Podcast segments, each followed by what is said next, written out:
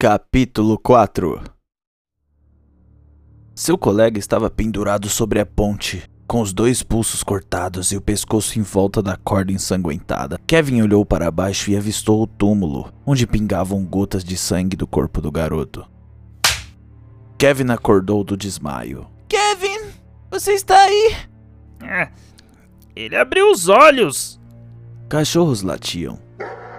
Kevin abriu os olhos. Avistou um homem. Tinha um chapéu muito grande.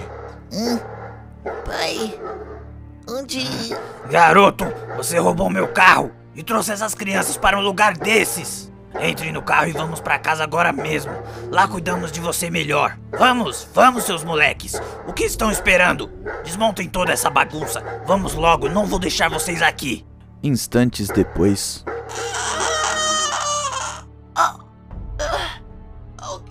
João e JP saíram correndo na direção da voz da garota, que saiu para fazer xixi momentos antes de Kevin acordar. Meg! Os dois pararam. Puta merda! Meg! Que merda é essa? As palavras escritas no letreiro diziam: Cuidado com uma travessia. O corpo da garota estava ali, perfurado em uma estaca ao lado da ponte. Kevin, me ajuda aqui, cara! Puta merda! Kevin, ainda atordoado, levantou-se sem entender bem a situação. Olhou para os dois lados e avistou o velho acenando com muita agonia. Ah, tô indo. O jovem pegou seu casaco e saiu correndo em direção à ponte. Kevin não acreditava no que via. Meg estava morta, no mesmo lugar em que seu amigo da fundação. A camisa branca da garota estava parcialmente coberta de sangue, que escorria ponte abaixo. As gotas do líquido espesso pingavam exatamente no mesmo local, em um túmulo, logo abaixo ao seu corpo. É justamente igual. Não. Não. Meg. Atende, droga, atende! Alô, por favor! É uma jovem, ela tá morta, cara! Por favor, manda alguém aqui! Senhor, por favor, se acalme. Eu preciso. Vem logo, droga! Ela está morta! Sim, eu preciso saber o que está acontecendo. Me fale com calma. Uma garota! O corpo dela está em uma estaca, tem muito sangue. Meu filho e os amigos estavam acampando. E. Tá bom. Me passa o endereço que eu vou mandar uma ambulância e acionar a polícia, senhor. Enquanto isso, me conte como isso aconteceu. Droga, você não tá escutando! Nós achamos o corpo da garota assim! Senhor, preciso que me passe seus dados. E então JP confirmou com o atendimento todas as informações pertinentes para que eles atendessem o chamado. Kevin estava perturbado por conta da situação. Tudo estava confuso. As memórias passavam em sua cabeça como um turbilhão de lembranças esquecidas, que agora acordaram. Kevin nunca se lembrava de ouvir aquela voz. Ele nunca ouviu antes. Por que em suas memórias ele conseguia escutar a voz? Por que era tão familiar? Kevin entrou em agonia. Era o único com alguma ligação ao acidente que aconteceu com uma garota. Que merda! Eu não tô entendendo nada. O que você quer de mim? Cara, você tá bem? Claro que eu tô bem. Uma garota acabou de morrer. Tô super bem. Com quem você tá falando, cara? É ele. Tudo deve ser algo relacionado a ele. Você não vê? Kevin levantou-se e foi correndo em direção à parte abaixo da ponte. Esse moleque não tá falando nada com nada. O garoto, com a cabeça tão perturbada, tentando lembrar-se de alguma coisa, quando avistou o túmulo, chegando perto, havia algo escrito, quase que ilegível. O garoto limpou a poeira e lá dizia: Primeiro acordo, ano 206. Mausa Bastian. Segundo acordo, ano 1206. Roger Tilp. Terceiro acordo, ano 2006. Kevin Gates. O garoto congelou, olhou a figura com seu nome. Kevin, suba aqui agora mesmo! Você está pensando o quê?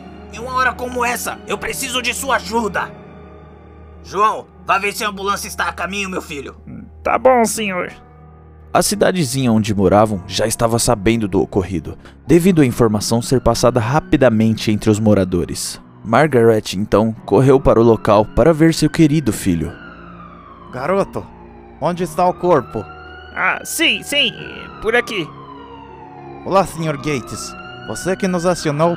O que aconteceu aqui? Os garotos estavam acampando e. Meu filho, ele roubou o meu carro. Eu estava atrás dele. Quando cheguei, o moleque estava desmaiado e os amigos estavam tentando reanimá-lo. Aconteceu algum acidente? Vocês viram o que aconteceu? O Kevin caiu e. Depois de pegar algumas lenhas, ele desmaiou. O homem perguntou a João. Kevin, é você? Não, ele tava lá embaixo da ponte. Hã? Como assim? Temos outro corpo? Não! O moleque foi ver o que tem lá embaixo.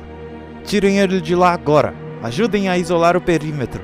O sargento já chega. JP caminhou próximo à ribanceira e viu Kevin desmaiado novamente no leito do rio. O velho correu para buscar o seu filho.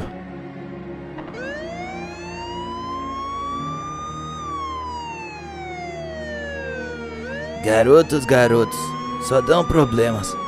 Meu pai atendeu diversos chamados aqui. O sargento era de uma linhagem de policiais da cidade, filho e neto de antigos policiais. Ele tinha conhecimento de todos os casos envolvendo aquela ponte. Kevin, acorde, garoto! Acorde! O sangue pingava lentamente ao seu lado. O velho olhou e viu a lápide. Em um instante baixou a cabeça para enxergar por cima de suas lentes grossas e riscadas. Kevin Gates! Que merda é essa aqui? Pessoal, desçam aqui! Me ajudem! Tem algo! Fala, Sr. Gates. Caçando algo diferente hoje? Cara, que bom ver você! Desce aqui! Tem muita merda envolvida! O sargento desceu a montanha. Algo incomum. Nunca ninguém tinha ido lá embaixo verificar nada. Chegando lá, se deparou com o corpo do garoto e seu nome nas escrituras. Cara, isso é antigo. Já está aí faz tempo. Será que tem alguém querendo matar o Kevin? Ele eu não sei, mas a garota ali em cima não teve a mesma sorte. Olha isso, cara. O sangue tá todo aqui embaixo. Pega esse garoto. Vamos sair daqui, vai. Precisamos conversar. Todos são suspeitos. Gates, eu te conheço, mas eu preciso seguir as regras. Tá bom, meu velho, tá bom. O velho pegou seu filho pelos braços e subiu contornando a montanha. Continua.